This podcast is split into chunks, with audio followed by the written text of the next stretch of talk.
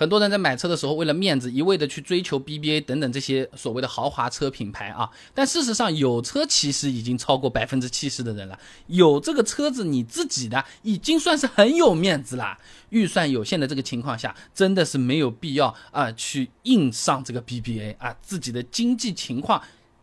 这个钱有很多地方可以用的嘛，对不对？那从实际的购车趋势上来看呢，我们买车的朋友啊，买车的时候的确是越来越在意车子的牌子了。哎，有种我们买衣服非一线大牌不买的这个味道了。T 恤衫四十五不买，四千五的这种什么呃什么 LV 啊什么的这种啊，我们要买这种东西的。那参考某车帝发的报告啊，垂直视角下的代际购车用户决策洞察，它上面说啊，在选车阶段，用户对品牌的敏感性不断走强，哎，特别是年轻用户群体对品牌的关注啊，贯穿于选车到决策的各个阶段啊。那这种对品牌的追求，一定程度来说呢，哎，就是一种面子消费或者叫标签消费啊。华中科技大学罗莹有篇硕士论文分享给你，理性消费还是面子消费？基于中国汽车消费市场 SUV 热的经验研究当中说啊。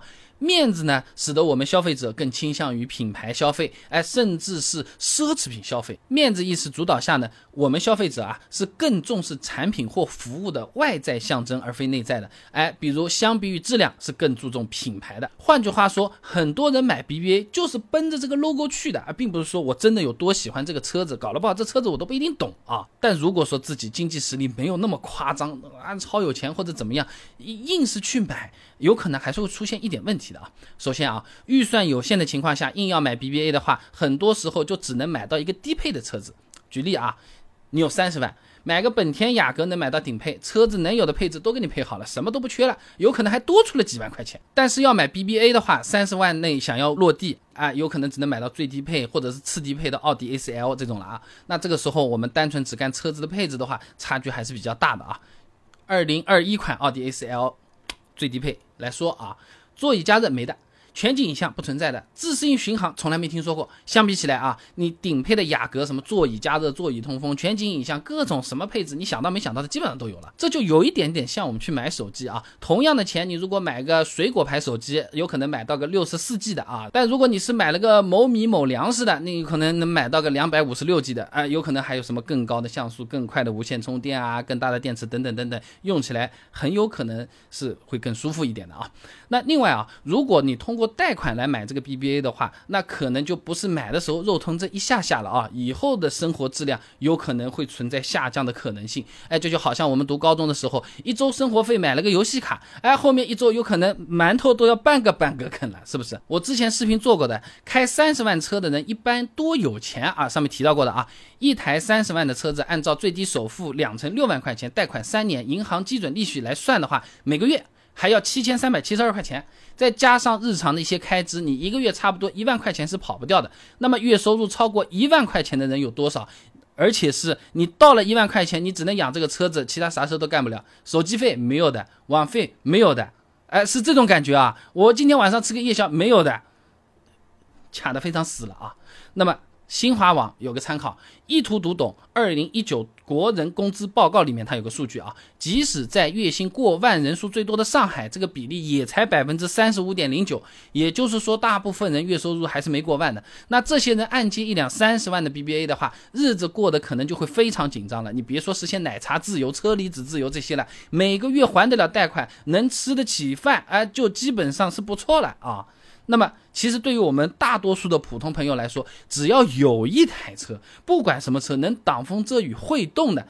只要有一台车，就已经超过大多数人了，就已经非常有面子了，没有必要硬上 BBA 的。参考商务部市场运行和消费促进司司长朱晓良的说法，截止二零二一年六月底，中国汽车保有量二点九二亿辆，每千人拥有汽车刚刚超过两百台。那换句话说，你要有一台车，就超过百分之七十的人，算是非常有面子啦。那而且我们买车说到底拿来开的，就好像我们几万块钱的衣服和几十块钱的衣服都是拿来穿的了。西南财经大学邬文平硕士论文分享给你，《消费者文化价值观、动机与购买意向的因子结构分析》，以家庭轿车购买行为为例，上面说啊，无论是社会性还是圈子性消费动机，国人呢对于汽车功能性维度的需求仍然是不可缺少的。说人话，不管是豪华车还是普通车，都是拿来开的。哎，其实只要是车子，都基本上是满足代步需求的。那你你硬要说就是这个车有可能坐两个人，这个车坐四个人，这个的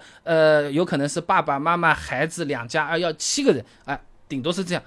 这个是比较实在的，呃不是考虑座位，而是考虑这个 logo 它是个圆的还是贴在机盖上呢，还是是一匹马？我觉得。没必要啊，没到这份上啊。那如果说真的是对面子有需求的话，啊，拥有一辆 BBA 这种豪华品牌的车子呢，也确实会对自己的事业是有所帮助的。首先啊，豪华车能够在一定程度上证明自己的经济实力嘛。你别问我钱怎么赚来的，反正我是买了，我总是真金白银买的。哎，你不要管我是怎么买，钱是哪里来，不偷不抢，真的买来了，是可以证明自己的一定的消费能力的。从这个消费能力，人家可以反推出你一定的。经济能力啊，那吉林大学赵慧的硕士论文《浙江省中高档汽车消费者行为分析及营销建议》以奥迪品牌为例，上面做了个调查显示啊，百分之三十四的消费者呢认为车是个性的体现，百分之二十七的消费者呢认为车是社会地位的象征，百分之二十七的消费者呢认为车是经济实力的象征 啊，嗯，也就讲啊，你开辆 BBA 出门谈生意，至少给人的第一感觉啊，就是这个人经济实力应该不差。还可以吧，那就好像我们穿着名牌去逛这些奢侈品店或者怎么样啊，至少不会让人觉得我们现在。呃，特别特别的差，对不对？另外，豪车有可能还能作为一块敲门砖来拓展自己的人脉。武汉大学李丹妮的博士论文分享给你，《社会性消费如何影响品牌形象？基于消费情理的评价研究》上面说啊，这消费者可以通过消费行为所产生的影响，获取潜在的未来收益。你比如说，提升个人形象啊，进入特定的所谓的圈子啊，提升他人对自己的认同度啊，等等等等。拥有一辆豪车呢，也就意味着你能交到更多和你差不多。拥有豪车的朋友，像这种相似的社会地位、价值观和偏好的车友，买差不多的车子、差不多的型号的人聚在一起，也许除了车之外，还能带来更多额外的商业机会、发展机会、人脉资源啊。所以总的来讲，如果纯粹是为了面子因素啊，真的没有必要强行去买 BBA 啊。你说要到这个所谓的不同的圈子去搏一搏的，不管有没有用，我想拿张门票试一试的，那自己掂量掂量啊。那。我自己个人的感觉来说的话，车子够用、好用，真的喜欢，哎，这个是比较重要的。然后空间够不够大呀？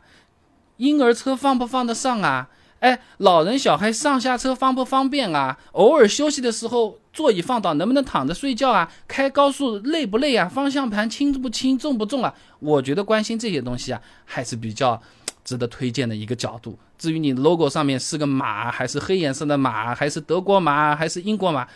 没那么纠结，不用那么复杂啊。